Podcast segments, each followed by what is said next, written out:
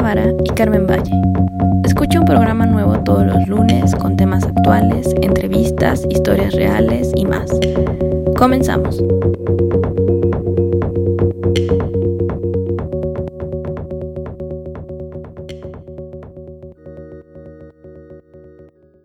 Carmen, buenos días, ¿cómo estás? ¿Cómo está esta mañana soleada? Bueno, igual ya está lluviosa, la verdad no me ha asomado por la ventana, pero ¿cómo te va? Muy bien, Orquídea, muy bien, todo bien por este lado. Sí, está un poquito nublado, pero bueno, también hay que recordar que el sol siempre está ahí presente. Aunque haya nubes, lluvia y todo, ahí está el sol. Claro, claro. Como hay una canción, ¿no? De El sol siempre sale mañana, mañana. De Anita la huerfanita. Ándale, por ahí va. Así todos los días, con actitud. Totalmente.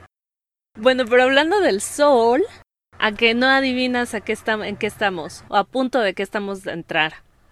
Mm, verano. el verano.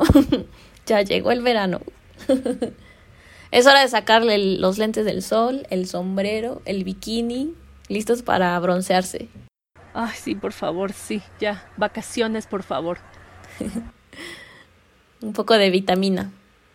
Si te soy sincera, a mí me gusta más la primavera porque aquí en México, al menos en la Ciudad de México, en el verano llueve muchísimo. Entonces el verano es más como para botitas contra lluvia y de repente siento que hace más frío que en invierno.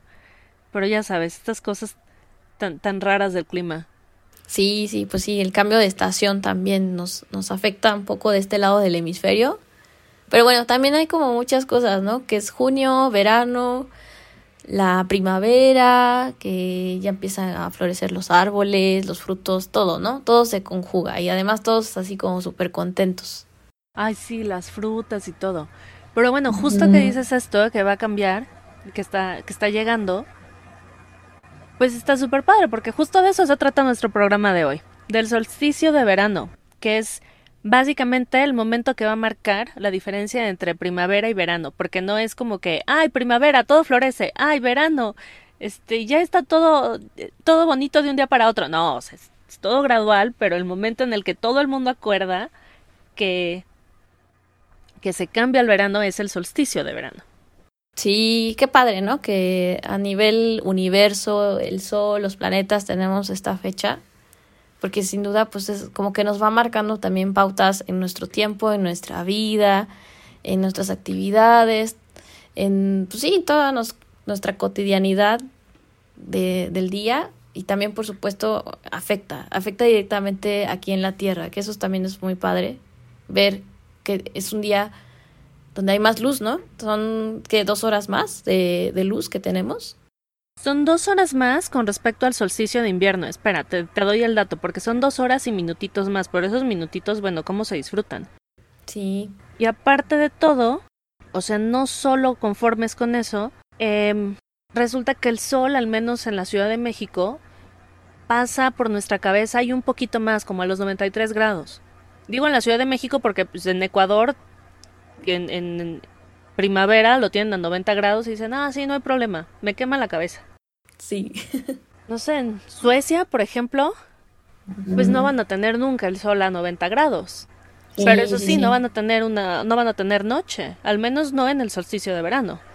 Sí, les llaman noches blancas, algo así, ¿no? En esas zonas, porque literal, o sea, pueden ser las que medianoche, una de la madrugada y todavía ves un sol como de 7 de la tarde.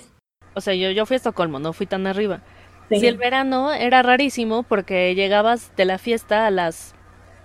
O sea, me cuentan que llegas de fiesta a las 2, 3 de la mañana, obviamente yo estaba en mi cuarto.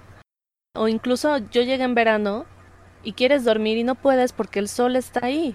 No lo ves, sí se mete, o sea, no lo ves arriba, ves, ves atardeceres hermosos que duran horas. Bueno, pues no horas, pero sí, no sé, una hora cuando aquí quieres ver un atardecer y en lo que agarras tu cámara ya ya se metió el sol. Y allá sí daba tiempo de agarrar el, lugar donde sentarte y algo de comer y algo de tomar y platicar a gusto y decir, ay, mira, ya después de todo esto, ya, ya puedo disfrutar mi atardecer de una hora, ¿no? Sí. No, es que está, está padrísimo. Por ejemplo, hay zonas en Rusia, mm, si no me equivoco, ahí en la zona de San, Petersburgo, le llaman, digo, esas zonas de noches blancas porque literal, o sea, e, eso es, lo, eso es lo padre de estos días y seguramente en esos países que están más al norte disfrutan más estas, estos momentos porque eh, ves la ciudad y está completamente activa. Y sí, imagínate, o sea, el sol, parece que todavía es como que las 4 de la tarde, las 3 y, y ves tu reloj y dices, no manches, ya es medianoche. Este, debe de ser como muy, muy fuerte porque pues también tu ritmo circadiano es, está activo, ¿no? Eso es una de las cosas más maravillosas que tenemos con respecto al sol. Sí, cállate, o sea, yo me acuerdo cuando fui a presentar la tesis, después obviamente fuimos a celebrar algún lugar, pero cierra a las 10 porque, pues no sé, todo cierra temprano. Y salimos y yo estaba así de, bueno, ay, qué raro, qué temprano salió esto. Bueno, vamos a algún lado a comer algo porque yo tenía hambre y se veía como si fueran las 6 de la tarde, ¿no? Y dices, ah, pues se me antoja comer algo. ¿Cuál? No había nada abierto porque ya eran más de las 10 de la noche. Solo McDonald's, que no como McDonald's. Pero ya eran más de las 10 de la noche y se sentía que eran como las 6 de la tarde de un verano aquí en la Ciudad de México. Aparte el clima súper a gusto. No había obscuridad, no había noche. O sea, era, era muy extraño. Sí, está, es este... Sí, pues es que tener plena luz del sol, ¿no? Y mucha luz se puede decir. Y, y tú ves tu reloj y dices, como que no checa, ¿no? como que ya me quiero ir a dormir, pero todavía hay luz. Exacto. No puede, eso me pasó cuando llegué. Que dices, bueno, ya me quiero ir a dormir y ahora. O sea, ni modo a usar antifaz porque si no, si a menos que tengas cortinas blackout, que no tenía, te estás despertando a las 3 de la mañana. Sí, no. Oye, ¿y sabes qué, qué ángulo de inclinación logra este solsticio? Uy, sí, sí. 23 y medio, pero tú tienes el dato exacto, estoy segura.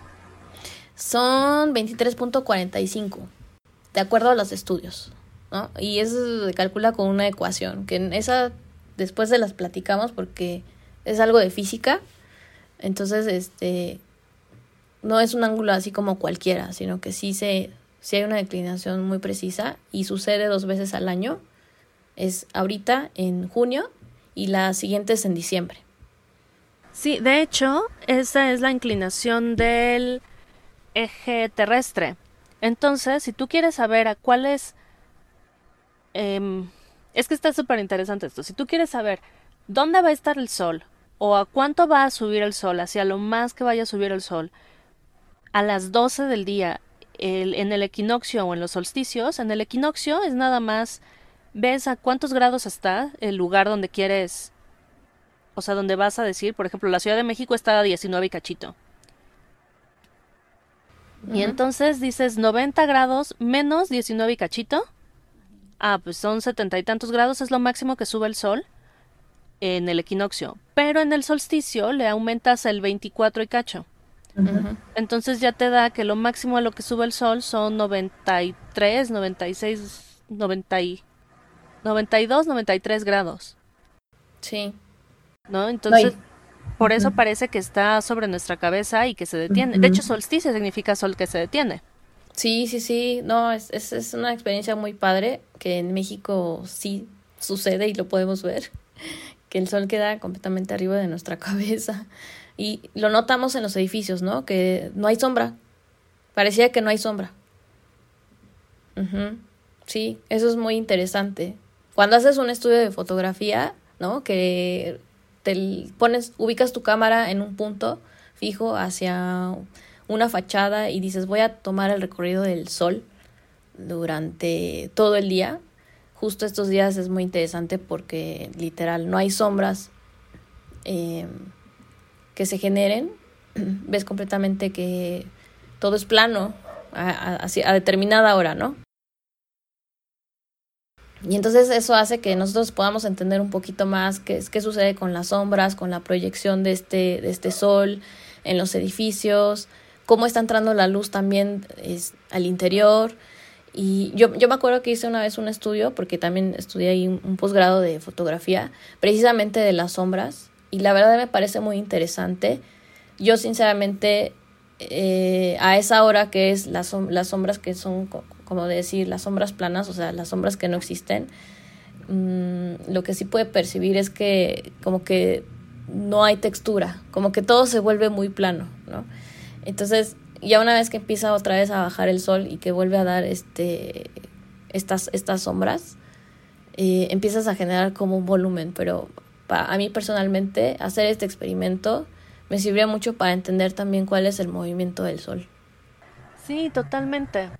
Yo me acuerdo que, o sea, un detalle, si van a hacer fotografía de, de edificio, no lo hagan el 21 de junio a las 12 del día porque entonces no van a encontrar sombras. Carmen ya lo hizo, les puede decir. Sí, no. es el peor momento para hacer fotografía. este, bueno, a mí me tocó hacer un no veíamos sombras, veíamos más bien como el color de la luz cuando tomé una clase de foto y una foto cada cada hora por 24 horas, ¿no? Te vas a este tipo de ejercicios te sirven para darte cuenta qué onda con la luz natural en donde estás viviendo. Porque obviamente, o sea, si haces como a las 12 del día aquí en la Ciudad de México y a las 3 de la tarde en Cancún y, y así lo vas haciendo, pues la verdad no, no está padre porque no vas, o sea, no puedes darte cuenta de cómo evoluciona la luz en donde, en donde estás. Pero si pueden, si tienen la oportunidad de hacer este ejercicio, 24 horas donde estén, aunque sea diferentes días, pero que estén juntitos. Entonces, y luego ven las fotografías, pues se van a dar cuenta de cómo va cambiando tanto el color de la luz, como el dónde está el sol, cómo son las sombras, o sea, cómo va cambiando el ambiente de una forma increíble, nada más porque va cambiando la luz solar. Sí, sí, la verdad es que es bien, bien interesante y seguramente de ahí, por ejemplo, hay muchos artistas que se han inspirado, ¿no? En ese tema del verano, eh, precisamente por esa capacidad que tenemos de percibir, de contemplar, de mirar, ¿no? Yo, yo no sé si tú has sabido, ¿no? Pero hay personajes que han inspirado como este tema del verano. ¿Tienes, ¿tienes algún dato? Yo tengo aquí unas unas pinturas que se han, que se han inspirado en este tema de verano, que incluso hay una que se llama Noche de Verano, que se llama, en inglés es Summer Night, de 1890, y un pintor que se llama Winslow Homer, eh, la llamó así porque él vivía en un pueblo en la costa de Nueva Inglaterra y decidió pintar a dos chicas bailando cerca del, del mar, ¿no? Es, está padre, es como muy mística esta pintura, porque aparece el océano y es esa parte que, que como que entiendes que están disfrutando de esta noche larga, porque además como que captura esa, esa magia que, que está pasando en ese momento, ¿no? Entonces esta, esta pintura es, está inspirada en eso y por eso la llamaron Noche de Verano. Sí, como que hay una oportunidad, ¿no? También de, de decir, de, de poder, eh, ¿cómo te explico? Como contextualizar, ¿no? Lo que es el verano en diferentes partes del mundo. Seguramente hay otras cosas que son más fuertes. Inclusive hay canciones, ¿no? Hay canciones, en temas de música también hay. Otro, otro pintor también que se inspira en este tema y sí lo, lo, lo alcanzas a, a, ver como en esta, en esta reflexión que hace, que se llama Summertime de 1948 y la pinta un pintor que se llama Jackson Pollock. Por ejemplo, ah, Jackson Pollock me encanta. Pueden ver eh, en el ACMA, en el Museo de Los Ángeles, tienen algunas de sus obras. De hecho, en algún momento lo, las prestaron aquí en la Ciudad de México. Ve, por ejemplo, Jackson Pollock hace un... Es bueno, es una, es una pintura que es completamente horizontal, tiene una composición y un ritmo eh, en, en lo que él está dibujando. Y lo que hace él es como pintar una serie de figuras danzantes. Y me imagino que eso es como haciendo una remembranza todo este verano, ¿no? Que es alegría, que es este baile, ¿no? Em, tiene ahí, por ejemplo, la observas tiene algunos eh, color, color amarillo, que seguramente también eso representa parte de esto del summertime de verano. Este, es una pintura muy abstracta, pero me gusta como esa capacidad que tienes de, que tienen ellos de, de explorar y de experimentar y de decir, esto es, ¿no? También, esto es summertime, de una manera abstracta. Claro, es que imagínate, o sea, nosotros aquí tenemos la fortuna de tener sol todo el año. Pero imagínate otras latitudes en donde para ellos el verano sí es el verano, o sea, donde sí es saco mi ropa de tengo ropa de invierno y tengo ropa de verano y me voy a poner mi playerita sin mangas o o shorts o lo que sea en verano porque hace calor. Digo, aquí puede ser octubre y tú tienes calor y te lo pones, no hay problema. En otros lugares no es así. Sí. Y en los colores de todo alrededor cambian, los colores de las flores, de los árboles, de la comida. O sea, nosotros tenemos la fortuna de tener muchos vegetales de muchos tipos y de muchos colores todo el año. Pero, pero hay lugares donde sí son como muy, como muy, muy de una época el comer fruta. ¿no? O sea, la, la, sandía la relacionas mucho con el verano y los cítricos o las fresas, ¿no? Entonces, imagina que estás, que vienes de una, de una época muy blanca y que luego empieza un poco el sol y empiezan las flores y colores como pasteles a colores más intensos. O sea, obviamente lo que quieres hacer es plasmarlos de alguna forma, ya sea con palabras o en canciones o con pinturas o con películas o o sea, de, de una forma en la que tú te sientas cómodo dejar volar tu creatividad. Sí, sí, definitivamente que cada uno como en su esencia transmite y plasma algo, ¿no? A mí, a mí la verdad creo que el, el tema del solsticio de verano eh, es como, como, como, una, como un parteaguas también que mide mi tiempo, que mide, por ejemplo, hoy es un día súper bonito porque si somos conscientes decimos hay dos, hay dos horas más y lo podemos disfrutar más.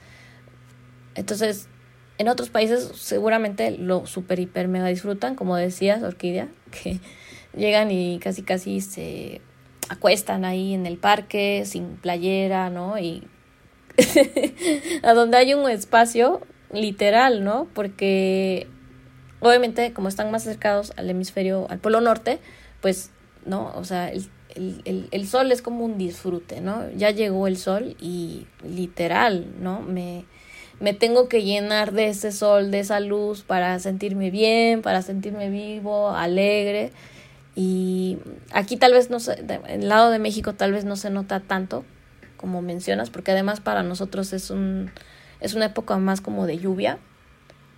Eh, sin embargo, pues bueno, también está en el tema de las de las pirámides, ¿no? Que muchas muchas personas van a las pirámides a hacer esta carga de energía también y que sin duda también nuestras pirámides están alineadas a estos movimientos del sol, ¿no? Como eso, el solsticio, el equinoccio, y entonces empiezas a ver que hay una relación de la luz, la arquitectura, las personas, la agricultura, lo que comemos, nuestras estaciones del año, este, nuestra, inclusive nuestro, nuestro, nuestro carácter, ¿no? Cómo nos sentimos y o sea, hacer una reflexión en, el tema del solsticio creo que hay, hay como para mucho.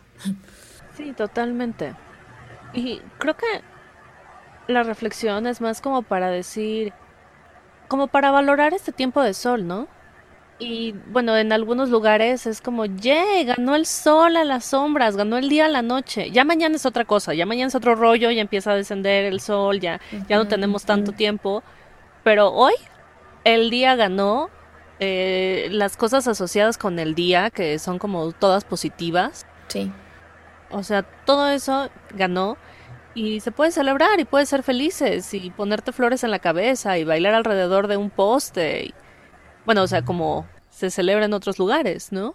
Ajá, sí, sí, sí. Inclusive estas fechas precisamente también marcan trazos y alineamientos en las ciudades, ¿no? Por ejemplo, Puebla es una de ellas, o sea, es una ciudad completamente ortogonal y trazada que en, la hicieron así porque precisamente justo en esta época que llueve muchísimo, cuando se fundó la ciudad se inundaba. Entonces lo que tuvieron que hacer es literal hacer un trazo completamente ortogonal, alineado a todas estas cosas, para que la ciudad recibiera el mayor tiempo de luz y eso permitiera que la ciudad estuviera más seca, ¿no? O sea, seca en el sentido que, que no se inundara tanto, ajá.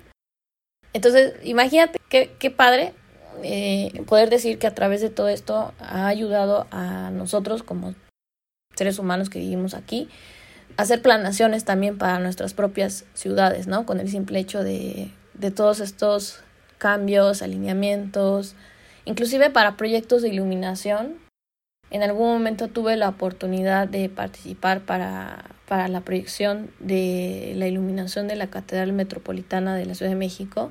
Y uno de los conceptos principales que regía el proyecto era eso, la inclinación del Sol de ese ángulo para generar una proyección de luz que simulara ese ángulo de inclinación en la fachada para poder tener un sentido, una, una conexión entre la luz y, y la misma arquitectura de, lo que es la, el monumento de la Catedral Metropolitana. Entonces, es muy, muy importante, muy interesante que podamos relacionar todo esto que, que sucede a nivel astronómico, que a veces si no lo hacemos consciente, no lo percibimos, pero que siempre está ahí.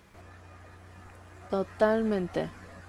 O sea, ahorita que mencionas la catedral y que mencionaste las luces y las fotos, creo que es algo que yo siempre le digo, como una de las formas en las que empiezo el curso, es haciendo notar que aquí en la Ciudad de México pues tenemos las una sombra muy muy clara cenital, ¿no? Entonces, como tú dices, está plano. Y que todas estas cosas grabadas están padrísimas, pero cuando el sol les da de frente. Y todos estos vitrales que existen en las paredes, pues están increíbles, tipo la Sagrada Familia, pero cuando el sol está, o sea, les da de frente, o sea, cuando ya se está metiendo. Una Sagrada Familia no funcionaría en esta latitud, pues porque tenemos el sol muy arriba, o al menos no en verano. Sí, sí. Exacto. sí, Justo ahorita que dices de las sombras y eso. Sí, alineamientos.